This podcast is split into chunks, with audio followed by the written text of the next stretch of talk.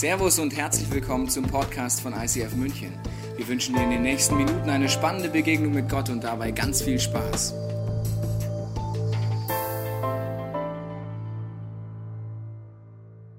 Herzlich willkommen zu Next Step. Heute ist schon der zweite Next Step. Also wenn du letzte Woche nicht da warst, kein Problem. Kannst du dann auch dir den Podcast noch anschauen. Der Gedanke ist, dass man immer einen nächsten Schritt gehen kann, ganz egal, wo man auf der geistlichen Reise sich befindet und mit Gott was anfangen kann oder auch nicht. Ich mache am Anfang eine kleine Zusammenfassung, allerdings nichts alles, nichts, alles, gutes Deutsch, nichts alles. Nichts alles.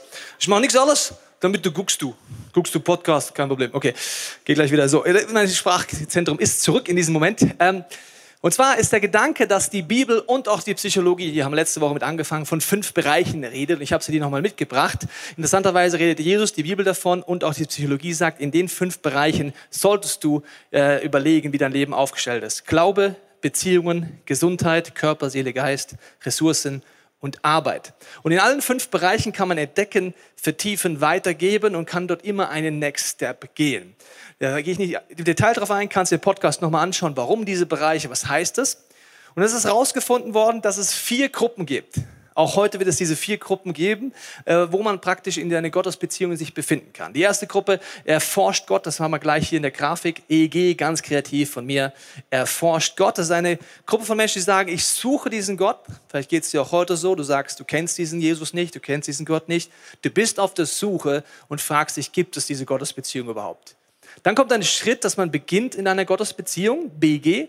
Dazwischen ist das Kreuz ganz entscheidend. Ging es letzte Woche darum, dass ich erkenne tief in meinem Herzen, dass Jesus der Zugang ist zu so einer Gottesbeziehung. Und ich kann, indem ich entdecke, vertiefen, weitergebe in all diesen Bereichen, dieses Draht wird sich weiterdrehen und ich bewege mich in diese Richtung. Und da hört es nicht auf, sondern es geht weiter Richtung in der Nähe von Gott leben. Da werden wir die nächste Mal drüber reden und an Gott im Zentrum haben. Übrigens geht es hier noch weiter, aber mein Screen reicht nicht aus und ich wollte keine 20 Wochen Predigtserie mit euch machen. Okay? Vier Wochen habe ich mir gedacht. Okay, nehmen wir die vier Wochen. Das sind die vier Gruppen. Von hier nach hier, äh, hier nach hier erlebe ich, dass es ein Geschenk ist, was Gott mir anbietet, diese Veränderungskraft. Von hier nach hier, da werden wir heute drüber reden, geht es um die Bibel. Und von hier nach hier komme ich in einen Lebensstil der Großzügigkeit ein, zu geben, auch wenn hier Leben steht. Ist ja auch cool. Aber es ist ein Leben, wenn ich gebe. Okay, also das sind so die Bereiche. Next Step, Leben in Bewegung ist so die Überschrift. Und wenn du in dieser Serie drin sitzt, zum ersten Mal, letzte Woche, kann das so Stress auslösen. Ja, so nach dem Motto, boah, Jetzt schon wieder so ein Stress, Next Step, reflektieren. Ich habe jetzt schon Burnout. Also ich habe so einen geistlichen Burnout. Ja, in Kirchen muss man und dann am ICF immer so ein Stress. Ja, und deswegen hilft mir folgender Gedanke. Das äh, Bild von einem Navi. Ich habe mal meinen Autositz ausgebaut. Siehst, ist alt. Du kannst wieder spenden. Nee, Quatsch, ist nicht mein Auto.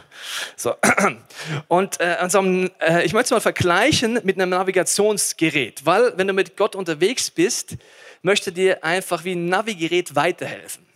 Das Problem ist nur, du kannst in so einer Predigt drin sitzen wie heute und äh, es stresst dich oder du bist getrieben oder fühlst dich schlecht, weil du sagst, ja, ich wünschte, es gibt nur einen Next Step in meinem Leben. Aber egal, wo ich hingucke, es gibt tausend Milliarden, zwei Milliarden Millionen, wie mein Sohn sagen würde, Schritte. Das ist einfach zu viel. Also in jedem Bereich, wo ich hingucke, da gibt es so viele Schritte zu gehen und dann stresst dich. Und das ist wie so die teuflische App, nenne ich das mal, teuflische Navi-App. Ich gebe jetzt mal kurz hier was ein, und zwar Augsburg, weil wir sind ja seit letzter Woche ist ICF Augsburg eine Location von der ICF München Family. Hast du wahrscheinlich noch nicht mitbekommen, weil die Pastoren dort einen neuen Weg gehen, neue äh, Projekte anfangen und wir gesagt haben, das machen wir in der One Church Many Location Sache Augsburg. So. Jetzt starte ich jetzt mal die teuflische Navi-App. Okay, bist du bereit? Du wirst merken, ist ein gewisses Navi. Start. Auf Augsburg. Was möchtest du jetzt noch da? Magst du nicht besuchen? Gut, auf geht's. Jetzt erfahrst du erst einmal weiter. Nachher fast links in Arnulfstraße, nachher weiter in Grasserstraße. Dann weiter auf der Landsberger ungefähr 6 Kilometer. Danach in Josef Feder. Wenn's Lotzingstraße siehst, fahrst rein. Und dann noch weiter auf der Püppinger. Wenn's blaue Autobahnschüttel siehst, fahrst auf auf der Autobahn. Vollgas 50 Kilometer bis zum Schüttel Augsburg. Da fahrst du auf 300er. Beim alten Boschweg fahrst links. Und nachher gleich wieder links in Picardstraße. Nachher hast du das geschafft. Jetzt stellst du deinen Karren sauber ab und den Rest musst du zu Fuß gehen. Das kommt noch gleich auf der rechten Seite. Das siehst du noch schon. Ganz schön anstrengend, Christ sein. Also so ist es, wenn du getrieben bist aus Leistungsdruck, anderen Gründen und die tausend Schritte in einem Tempo hörst, was du noch alles für Schritte gehen müsstest und in dem Bereich und in dem Bereich und das löscht dir gleich alles ab. Deswegen heißt es Next Step, diese Serie, und nicht nächsten zehn Schritte und hunderttausend Schritte Programm zum erfüllten Leben. Einfach Next Step. Ein Navi ist dann göttlich, wenn es mir einfach sagt, was ist an der nächsten Kreuzung dran. Nicht mehr und nicht weniger. Ich lade jetzt mal das göttliche App. Ich bin gespannt, wie sich Gott anhört. So, göttliches Update laden. Start. Lieber Tobi, schön, dass du da bist. Gott ist eine Frau. Du möchtest nach Augsburg? Was für eine schöne Stadt. Ich freue mich, dass ich dich begleiten darf. Du fährst jetzt erst einmal 100 Meter geradeaus und biegst rechts in die Straße ein. Und Tobi, bitte achte auf die Fahrradfahrer. Wenn du dort angekommen bist, sage ich dir, wie es weitergeht. Oh, schön. Die göttliche Navi-App, das nennt man Heiliger Geist. Die hilft mir einfach, den nächsten Schritt zu gehen, ohne dass ich mich angeklagt fühle, ohne dass ich mich schlecht fühle, ohne dass mich runterzieht, ohne schlechtes Gewissen. Einfach der nächste Schritt. Und darum geht es auch heute. Was ist dein Next Step? Und ich wissen deine tausend nächsten Schritte. Und ich möchte dir heute mit einer Geschichte, die Jesus erzählt, diese vier Gruppen näher bringen. Besser gesagt, die ersten zwei. Wir gehen auf die zweite intensiv ein. Und es ist eine Geschichte, die Jesus erzählt. Es ist eine Beispielgeschichte oder auch Gleichnis genannt. Und dort äh, sagt er, schaut so und so sieht es aus mit dem Glauben. In Vers 13 sagt er etwas über dieses Gleichnis in Vers äh, Markus 4 kannst du gerne zu Hause aufschlagen oder jetzt aufschlagen, wenn du eine digitale oder sonstige Version von einer Bibel dabei hast. Also in Markus 4 sagt in Vers 13, nachdem er dieses Beispiel erzählt hat, folgendes. Achtung. Dann sagt er zu seinen Jüngern, aber ich sehe, nachdem er das Beispiel erzählt hat, dass ihr auch diesen einfachen Vergleich nicht verstanden habt. Wie wollt ihr dann all die anderen begreifen?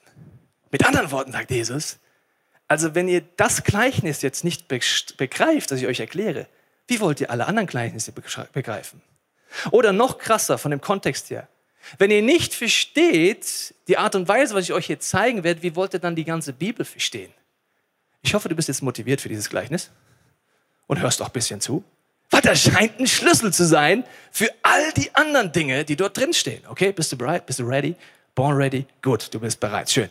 Und zwar werden wir jetzt einsteigen in diese Geschichte, das hat er ja erst die, wie er anfängt, können wir äh, Vers 1 mal rein, Vers 2. Was ist das, wo ich sage, wenn ich das verstehe, habe ich alles verstanden oder eben nicht. Was er ihnen von Gott zu sagen hatte, erklärte ihnen durch Gleichnisse. Hört mir zu. Ein Bauer säte Getreide aus, dabei fielen ein paar Saatkörner auf den Weg. Sofort kamen die Vögel und pickten sie auf. Verstanden? Ja? Also wenn du das nicht verstehst, verstehst du nichts. Verstehst du? Ich verstehe nichts. Also, wenn du das nicht begreifst, der Vögel brauchen wir noch nicht, die habe ich ja verstanden. Nochmal eine Bibelstelle. Also, ich weiß nicht, wie es dir geht, wenn du die Bibel liest, gehst, aber vielleicht geht es dir öfters, wenn du liest, denkst dir, what is this? Also Gott, also warum musst du es kompliziert machen? Kannst du es nicht auch einfach machen? Und jetzt sagst du auch noch so schön motivierend, wenn ich das nicht verstehe, verstehe ich nichts. Ich verstehe nichts, Gott. Und so kann es auch beim Bibellesen gehen. Und Vögel, ich habe dir das Bild da schon mitgebracht, hast schon gesehen, Vögel verstehe ich ja noch, ja. Also sage ich, okay, Vögel, aber warum picken die jetzt da rum? Und, oh, wenn ihr den einfachen Vergleich schon nicht versteht, wie wollt ihr dann all die anderen verstehen? Jesus macht das so, erzählt diese Gleichnisgeschichte, dann sagt er, der Vergleich ist wichtig und dann erklärt er jeden, jeden Absatz eine Erklärung. Ich spule mal mit dir vor in der Geschichte, wo er seinen Jüngern erklärt, was dieser Satz bedeuten sollte. Also ich spule mal vor in Vers 14 ist das, glaube ich. Ja. Schau mal nach. Genau. Was der Bauer im Gleichnis aussieht, ist die Botschaft Gottes. Also da geht es um Jesus, was hat er getan, die ganze Palette dort. Die Menschen, bei denen die Saat auf dem Weg fällt, haben die Botschaft zwar gehört, aber da kommt der Satan und nimmt ihnen alles wieder weg. Also vielleicht verstehst du jetzt schon ein bisschen mehr, aber ich denke mir, warum sagst du es dann nicht gleich, Jesus? So wieso erzählst du so eine hobbylose Geschichte und dann sagst du, ja, was eigentlich bedeutet das? Kannst du, also kannst du es auch gleich machen. Können wir den ersten Teil wegmachen und sagen, ja, aber offensichtlich möchte Jesus uns was anderes zeigen. Er möchte uns zeigen, wie wir mit der Bildersprache der Bibel umgehen. Er redet hier von Saat und Ernte, was oft ein Beispiel ist hierfür, für die Botschaft Gottes. Und er redet von Vögeln. Wie um alles in der Welt kommt ihr jetzt auf die Idee, dass das jetzt der Satan sein soll, das Destruktive, das Dämonische, das in deinem Herzen kämpft darum, dass du nicht ganze Sache mit Gott machst? Das ist eine gute Frage, gell? Also erstmal die Aussage ist ja, dass wenn du dich Gott öffnest, egal zum ersten Mal oder wieder neu, gibt es wie ein Kampf um dein Herz. Das heißt, du sitzt vielleicht in diesem Gottesdienst drin und sagst, das spricht mich an heute. Ich habe was mit diesem Jesus erlebt. Aber dann wird es dir wie, wie soll ich sagen, wieder geraubt. Es heißt dann in dieser Bibelstelle, sofort kamen die Vögel. Also nicht so ein bisschen später, sofort. Das würde ja bedeuten, in einem Moment erlebst du etwas, so heißt es heute. Du begegnest Gott zum ersten Mal wieder ganz neu. Jesus zeigt dir etwas über dich, über dein Calling, über dein Wesen, über deine Freiheit. Du erlebst es, du gehst ins Bett und stehst morgen wieder auf und du denkst dir, was war denn das gestern eigentlich? Keine Ahnung. War das Gott? Ich glaube nicht. Sofort wird es dir geklaut. Egal in welche Gruppe du gehörst, das ist ein Prinzip. Aber wie kommt jetzt Jesus um alles in der Welt auf die Idee, dass die Vögel das sein sollen? Es gibt ein Prinzip, seit ich das verstanden habe, fasziniert mich die Bibel noch viel mehr, dass die Bibel sich selber gegenseitig auslegt. Sie verwendet Bildersprache und Bibelsprache, Bildersprache und diese Bildersprache wird dir in der Bibel erklärt, was das bedeutet.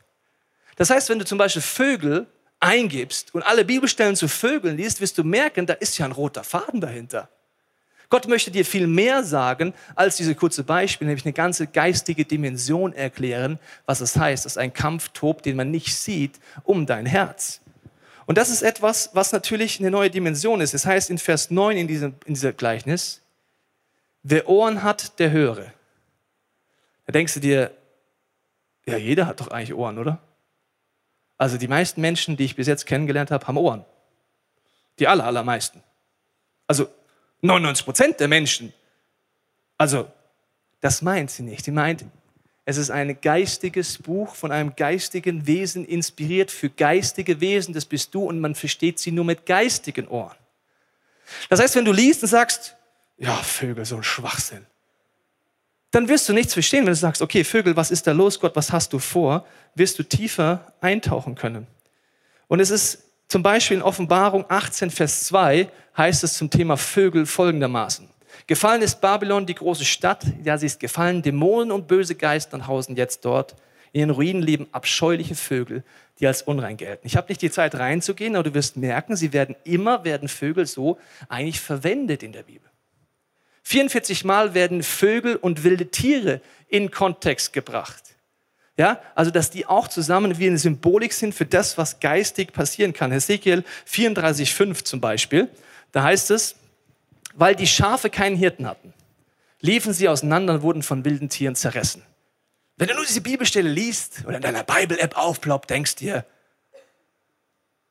wow, das segnet mein Leben heute.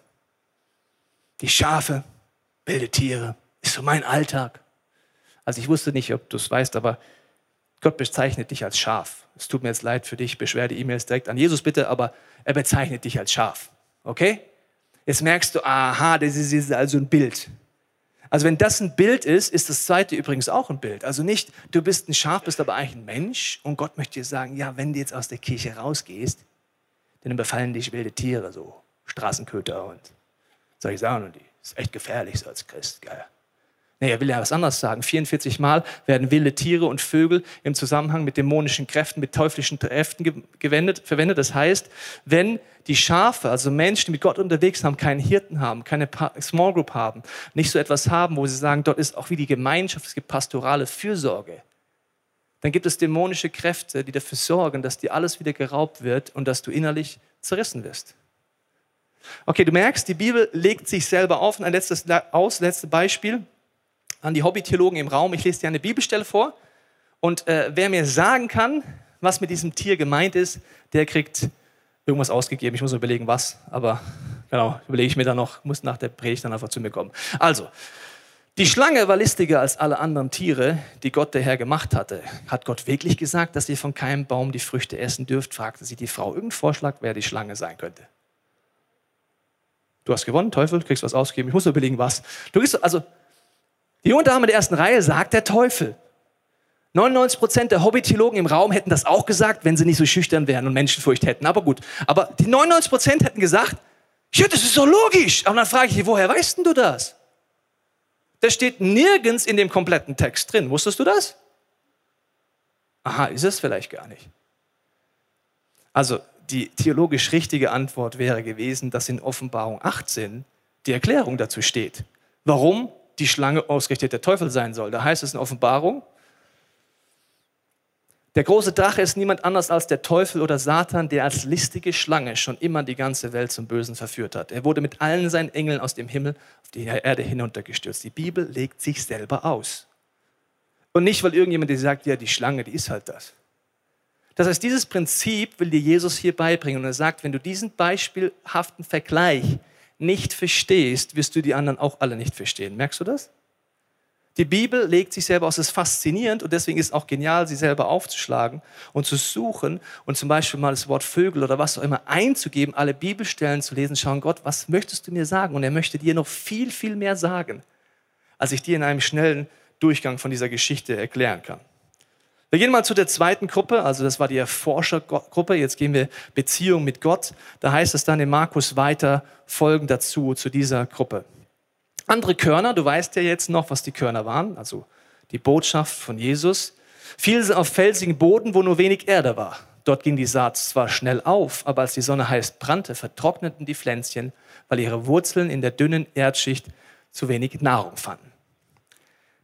Wenn du dich in der Bibel schon ein bisschen auskennst, könntest du jetzt aufgrund dieser Bildersprache ohne die Erklärung von Jesus schon Antworten finden. Für was steht oft Nahrung in der Bibel? Was könnte das bedeuten? Und so weiter. Jetzt gehe ich mal zur Erklärung von Jesus. Spul mal vor. In Vers 16 müsste sein. Noch eins weiter vor, Vers 16. Zurück bitte, Vers 16. Vers 16. Vers 16. Wie felsiger Boden sind die Menschen, die zwar die Botschaft hören von Jesus und mit großer Begeisterung annehmen, aber ihr Glaube hat keine starke Wurzel und deshalb keinen Bestand. Und dann heißt es weiter, wenn diese Menschen wegen ihres Glaubens in Schwierigkeit geraten oder gar verfolgt werden, werden sie sich wieder von Gott abwenden. In unserer Grafik redet er jetzt über die Gruppe, die das Kreuz erlebt, in dieser Beginnerschaft mit Gott sind und einfach durchstarten und begeistert sind von Jesus. Letzte Woche kommt ein junger Mann zu mir und sagt, ey Tobias, ich weiß nicht, ob ich noch normal bin, aber so vor ein paar Wochen habe ich mich einfach entschieden, mit diesem Jesus zu leben und seitdem bin ich wie so auf geistlichen LSD. Es ist wie so ein, wie so, wie so, so ein Hormonschub. Geht das auch wieder mal weg? Das ist irgendwie anstrengend. Ich liebe Menschen, ich, ich liebe Gott. Das ist irgendwie. Ich habe da mal so ein paar Christen von früher gefragt, die haben gesagt, mach dir nichts draus, geht wieder weg. Dann habe ich gesagt, deine Freunde geben dir keine guten Tipps. Das wäre das gleiche, wenn du sagst, Mensch, ich bin so verliebt in diese Frau, ich bin so wie auf hormonellen LSD und sagt, mach nichts, es geht eh wieder weg, mach gleich Schluss. Das geht eh wieder weg, also das, das, das ist nicht gut, verstehst du, das sind Gefühle. Ein guter Freund würde dir sagen, ja, das ist ein Startpunkt, das ist super, aber es ist wichtig, dass es eine Liebesbeziehung wird, dass es tiefer geht und das ist bei Gott auch so. Und jetzt heißt es, wenn ich eben nicht an dieses Fundament rangehe, dann werden Schwierigkeiten kommen und diese Schwierigkeiten werden dafür sorgen, dass ich wieder vom Glauben abfalle. Jesus vergleicht das mal so. Er sagt, wenn du dieser Phase bist, dieses Kreuz annimmst, mit Gott beginnst, bist du wie von neu geboren. Ich habe euch mal ein Baby mitgebracht, weil ich mir dachte, die meiste Zielgruppe hier im Raum weiß gar nicht, was das ist. Gut, das ist ein Baby. Auch die jungen Paare hier im Raum, die verheiratet sind, die Ehe ist übrigens auch dafür da, sowas zu produzieren. Auch. Sag nur auch. Okay. Das ist Alfons. Er ist 42 Jahre alt und hat vor drei Wochen Jesus kennengelernt. Aber geistlich gesehen geht es ihm so. Es ist was Neues da, aber er hat keine Ahnung, wie geht das wirklich mit dem Gott und wie kann das gehen. Er hat tausend Fragen und er hat einfach Hunger.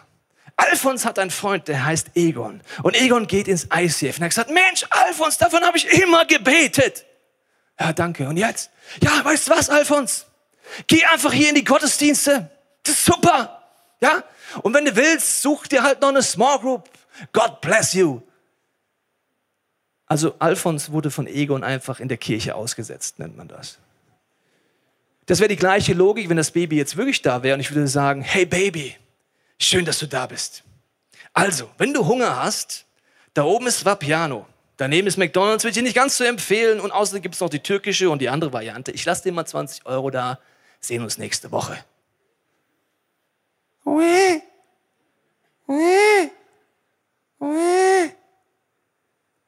Geistlich gesehen ist das so in der ersten Phase. Und weißt du, was in der Bibel gerade stand? Sofort kommt der Teufel und will es klauen. Wenn der sofort da ist, warum sind die Christen eigentlich nicht sofort da? Frage ich mich.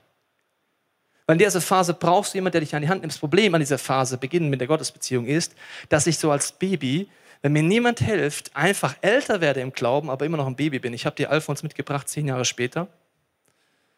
Ja.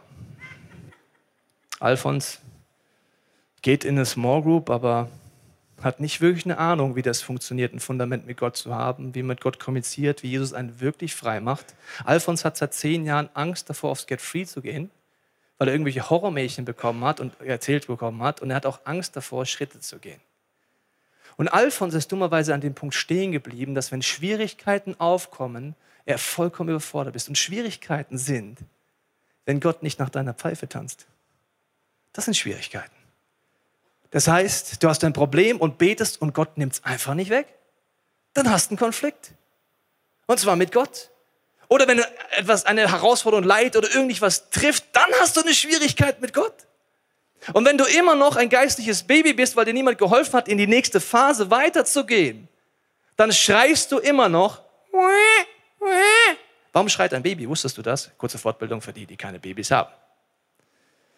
Ein Baby schreit zum Beispiel, weil es Hunger hat. Warum schreist du hoffentlich nicht mehr, wenn du Hunger hast, wenn du weißt, naja, der Gottesdienst ist bald vorbei, dann hole ich mir halt was da oben weil du weißt, das ist ein Gefühl, das ist unangenehm, es geht auch wieder weg. Ein Baby weiß das aber nicht. Ein Baby hat Hunger und es weiß nicht, dass die Mama einfach noch auf der A8 unterwegs ist und bis zum nächsten Rastplatz einfach noch drei Minuten dauert. Und bevor die Bruststation und die Milchbar eröffnet werden kann, muss sie das Auto erstmal anhalten. Das Baby denkt, Uah, Uah, da kommt nie wieder was, ich verhungere. Uah! Und du denkst dann immer als Eltern, Kind, habe ich dich schon jemals? Aber das bringt nichts. Also das schreit einfach. Was, wenn es Bauchschmerzen hat, warum schreit ein Baby? Weil es denkt, das geht nie wieder weg. Stell dir mal vor, du hast Magen-Darm und weißt nicht, dass das rumgeht. Ach du liebes Läschen.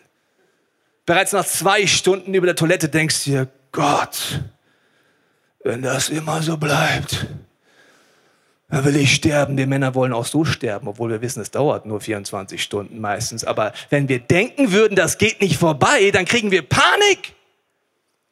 Wenn dir niemand hilft, ein Fundament aufzubauen, dann weißt du nicht, es gibt Momente, da zweifelst du. Es gibt Momente, da fühlt sich Gott auch mal fern an. Es gibt Momente, da hast du einen Konflikt mit Gott. Aber easy, du gehst dort durch und gehst gestärkt hervor.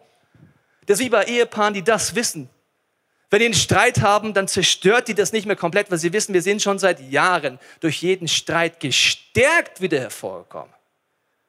Und jetzt sagt diese Bibelstelle, okay, das ist aber eine Zielgruppe, wo es absolut wichtig ist, dort die Schritte zu gehen. An diesem Punkt möchte ich mit einer jungen Dame mich hier vorne unterhalten. Sie leitet die 13- bis 15-Jährige in unserer Church. 180 heißen die, weil sie die Stadt um 180 Grad drehen werden. Ihr werdet noch hören von denen.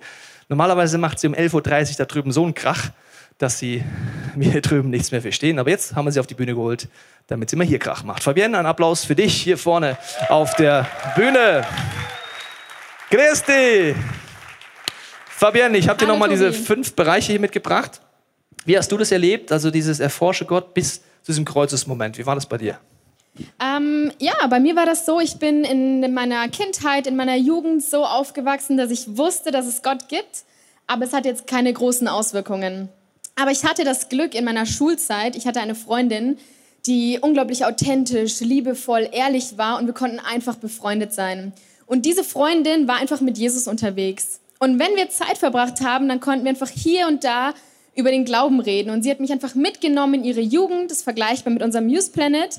Und ja, sie war einfach mit ihrer Zeit und ihrer Liebe da ich war dabei im, in ihrer Jugend und es war echt ein, eine coole Truppe. Also so ein super liebevoller Haufen und man hat sich zu Hause gefühlt und es war richtig cool. Und ich habe mir nur gedacht, wow, sowas will ich auch. Ich will auch so viele Freunde auf einem Haufen haben, die so viel Liebe ausstrahlen. Naja, Ähm, dann war es so, dann kam einfach eine Zeit, ich habe versucht, das, was ich gehört habe, in meinen Alltag zu integrieren, aber ich war nur so 50 Prozent mit meinem Herzen dabei. Ich war nicht ganz fokussiert, ich habe einfach noch keine Entscheidung getroffen, würde ich sagen, heute. Und im gleichen Sommer bin ich dann nach Tizé gefahren. Das ist eine ähm, Konfessions, konfessionsübergreifende Jugendfreizeit. Und ähm, da habe ich zwei krasse Sachen erlebt. Einmal, ich lag im Bett und ich hatte unglaubliche Kopfschmerzen. Und ich hatte keine Tabletten dabei, nichts und es war einfach nur blöd. Diese Freundin, auch diese Schulfreundin war mit dabei und hat einfach nur gesagt, hey, ich möchte für dich beten. Das hat sie getan und wirklich innerhalb von Sekunden hatte ich keine Kopfschmerzen mehr. Ich habe mir schon gedacht, das glaubt mir eh kein Mensch, aber gut, ich nehme es an, super. Und zwei, drei Tage später saß ich dann im Gottesdienst und äh, 8000 Jugendliche um mich herum und es war äh, Nacht der Lichter. Das bedeutet, wir haben Kerzen angezündet und das Licht weitergegeben und es war ein unglaublich emotionaler und berührender Moment. Dann habe ich so reflektiert über die letzten Wochen und Monate zu Hause in meiner Jugend, aber auch hier diese Heilung, was passiert ist und habe gedacht, okay, ja, ich will ganze Sache machen. Ich habe gesagt, Jesus, wenn es dich wirklich gibt und du wirklich an meiner Seite bist, ja, dann nicht mehr ohne dich, nicht mehr 50 Prozent, sondern 100 Prozent und dann gibt es auch kein Zurück mehr. Genau, ich bin dann in Tränen ausgebrochen, aber nicht irgendwie, weil ich traurig war. Ich konnte es selber gar nicht beschreiben, wieso. Aber ja, es war einfach berührend und ich habe mich so angekommen gefühlt. Das war mein Moment. Also es war so dieser Moment, dass du einfach, jetzt ist es wieder weg. Huh, krass. Hokus Pokus. Also es war so der Moment dazu, wo du Jesus annimmst, das ist ja ein Geschenk und das ist ja bei dir war das jetzt so in dem Setting. Ja. Also vor ähm, in unserem Musical war es so, dass jemand seine Mutter mitgebracht hat und diese Mutter kannte kein Wort Deutsch und es gab auch in ihrer Sprache keine Besetzung. Und dann war es bei ihr ganz anders. Sie hat danach ihre Mama gefragt, wie fandest du es denn, ohne ein Wort zu verstehen. Dann hat sie gesagt, ja, die Musik war ganz schön und der Tanz war ganz nett. Das ist aber am Ende. Am Ende, als der Mann auf die Bühne gegangen ist, habe ich ein Licht gesehen. Und ich weiß, dass Gott Liebe ist und mich liebt, ohne ein Wort zu verstehen. Das heißt, es ist vollkommen egal, ob es so ist und dann merkst du, es liegt null an Rhetorik, es liegt auch nicht an meinem Aussehen. Na, ein bisschen. Und es liegt vor allem daran, dass jemand dieses Licht von Jesus sieht. Bei dir war das jetzt so. Und jetzt die Frage ist, was hat dir dann in der nächsten Phase, Beginn einer Gottesbeziehung, was hat dir da geholfen? Also ich war, müsste ich vorstellen, voller Feuer. Wenn ich begeistert bin, dann bin ich wirklich begeistert. Das stimmt. und ich äh, habe dann gesagt, ich will ganz radikal alles ändern. Meine Family, meine Freunde, also einfach aufräumen und denen auch weiterhelfen, mein, mein ganzes Leben einfach danach ausrichten.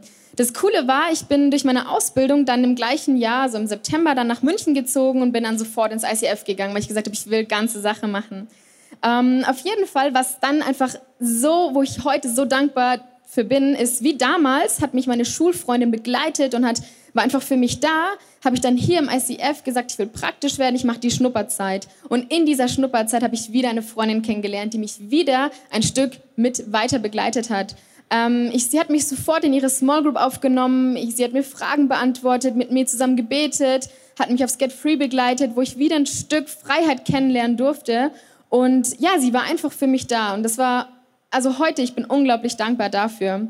Und ich weiß nicht, ob ihr das kennt. Äh, bei mir war es so, dann kommen Zeiten, ähm, wie so ein geistlicher Teenager, dann rebelliert man doch nochmal und überlegt und reflektiert sich, ist es eigentlich doch irgendwie was richtig, was ich da mache und was mache ich da überhaupt? Und ja, habe einfach nachgedacht und dann ich, bin ich wieder zu dem Punkt gekommen, wieder zu dieser Entscheidung, nein, ich habe mich damals für Jesus entschieden und ich will da weitermachen. Was kann ich jetzt tun? Was hilft mir jetzt dabei? Dann habe ich mir gedacht, okay, ich will meine Wurzeln wirklich noch mal tiefer in Gottes Liebe graben. Ich will noch mehr auch von Gott. Und dann ähm, habe ich wieder meine Small Group eingepackt, meine Mädels, und wir haben einfach hörendes Gebet gemacht, sind wieder weiter Schritte gegangen und ähm, haben uns noch mehr von Gott abgeholt. Ja, also im Endeffekt kann man sagen, es ist neben den Dingen, die Gott tut, auch immer Menschen beteiligt gewesen. Ja. Das ist ja interessant, dass wenn wir jetzt hier eine Umfrage machen würden, wie, wer von euch hat Gott übers Fernsehen kennengelernt oder lernt ihn gerade kennen oder über, einfach nur über Bücher und bei wem sind Menschen beteiligt, würden sich fast alle melden bei, es sind Menschen beteiligt. Mhm. Und so war es ja bei dir auch. Und das ist absolut entscheidend. Bei dir war das jetzt so, Gott sei Dank, dass in diesen Phasen, wo eigentlich es sofort wieder gestohlen werden soll, andere Menschen dir zur Seite stehen. Und deswegen machst du es ja auch unter anderem bei unseren 180s. Vielen Dank für alles, was ihr da drüben Gerne. immer Gas gebt und auch sonst den Bereich. Das ist dein Applaus, Fabian. Dankeschön.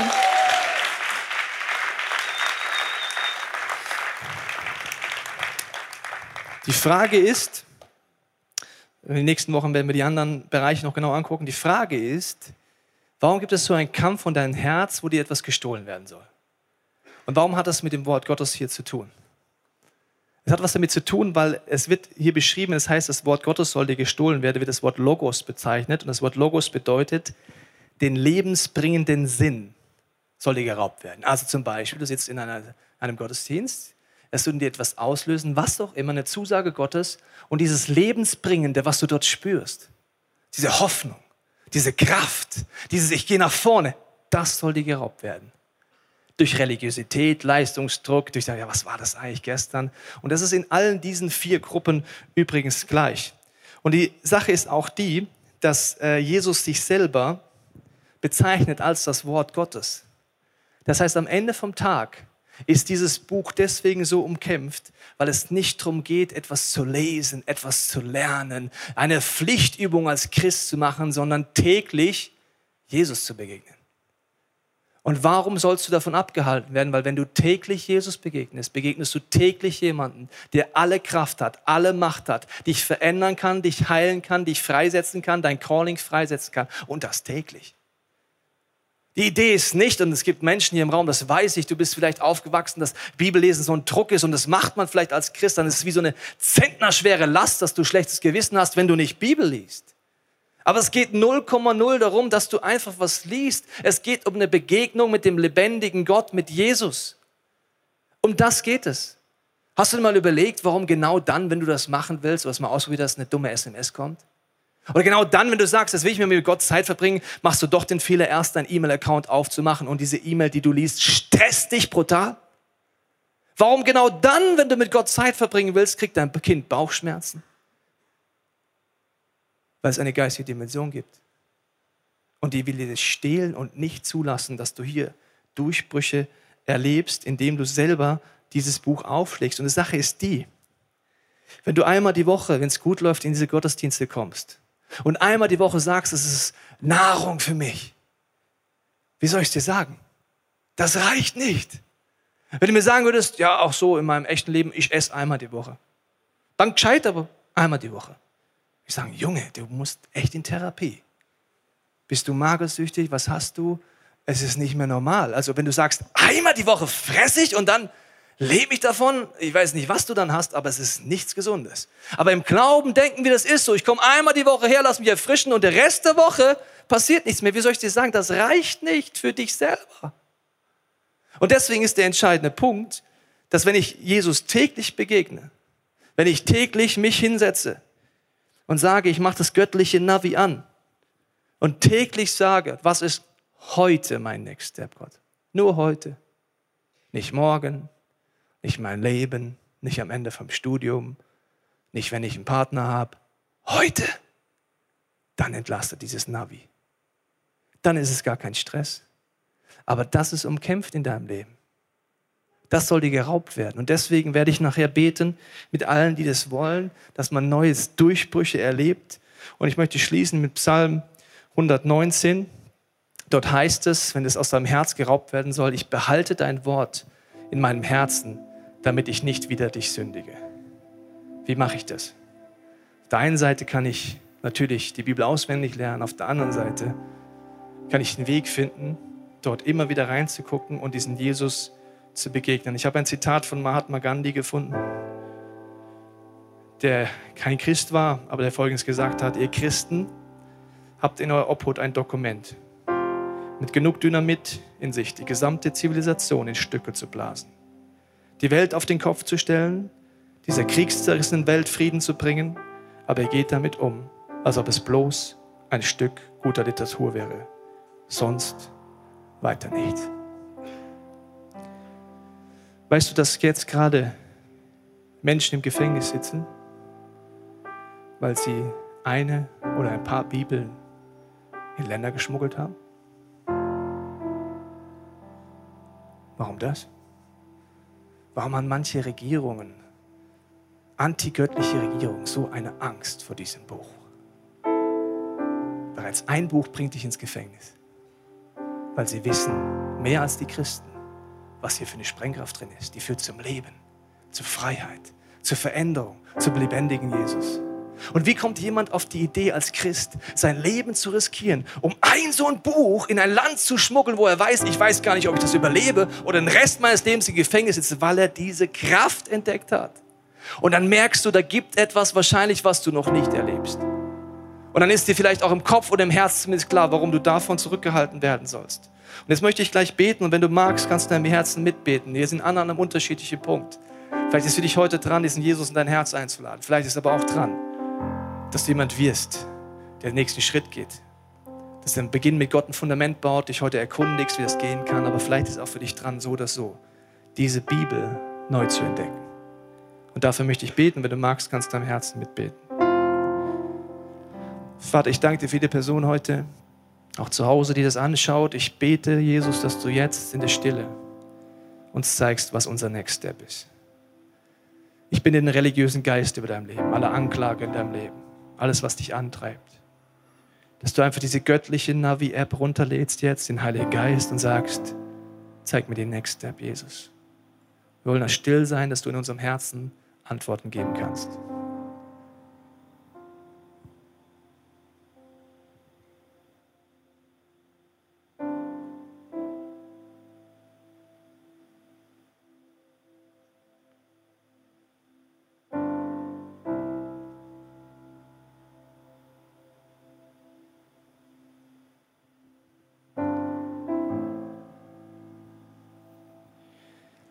Jesus, ich bete für jeden heute, wo dieses Bibelthema eine Last ist. Ich bete besonders für die Menschen, wo es schon länger eine Last ist. Diese schweren Steine auf dir lasten, auf deinem Herz, weil du es gerne würdest, aber keinen Zugang gefunden hast. Bis jetzt dir vielleicht eher so ging, wie du liest Stellen und hast keine Ahnung, was es mit deinem Leben bedeutet. Jesus, ich bete jetzt, dass du diese Last wegnimmst, diesen religiösen Spirit wegnimmst von Personen, die sich das wünschen. Dass kein Druck mehr ist, kein Last mehr ist. Nicht, ich muss Bibel lesen, hinzu. Ich will täglich dir, Jesus, begegnen. Und ich will diese Bibel nutzen, um dich besser zu sehen. Und dass du mir jeden Tag meinen Next Step zeigen kannst. Und ich binde jede Macht der Finsternis über deinem Leben, dass dein Herz jetzt offen sein kann. Und dass jetzt das, was Gottes Wort in dich hineinsehen möchte, auch passiert. Amen. Wir hoffen, dass dir diese Predigt weitergeholfen hat. Wenn du Fragen hast, kannst du gerne an info at icf-moenchen.de mailen und weitere Informationen findest du auf unserer Homepage unter www.icf-moenchen.de.